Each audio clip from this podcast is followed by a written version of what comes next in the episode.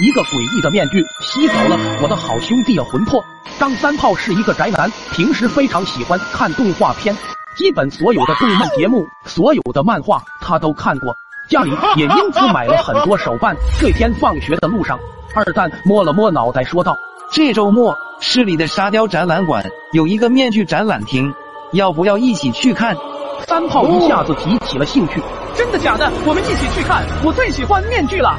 我笑了笑说道：“三炮，你再这样下去，找不到女朋友了。”只见三炮恶狠狠地盯着我，我才不需要什么女朋友，我永远喜欢二次元的老婆。说完就先行离开了。周末的时候，我们来到了面具展览馆，墙上挂着各式各样的面具，制作很是精良，看着非常生动，就好像活的一样。一个女生走了过来，喜欢吗？这些面具都是我亲手制作的，每一个都是纯手工制作。哦，三炮立刻就来了劲。小姐姐，你的面具好特别啊，能不能卖一个给我？我好喜欢。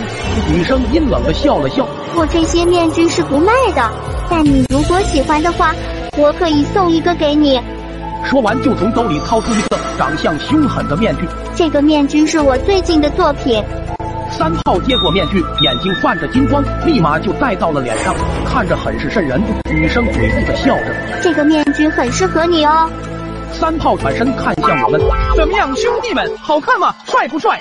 我隐约觉得女生的表情不大对劲，这个面具给我的感觉非常不好。当着女生的面，我也没说什么。隔天上学的路上，三炮依旧戴着那个面具。奇怪的是，一路上一句话也没有说过，这可不像三炮的性格。于是我抓住了他的手，一阵寒意袭来，这手像是尸体的手一般，我吓了一跳。凑近拍了拍三炮的脑袋，只见他什么反应都没有。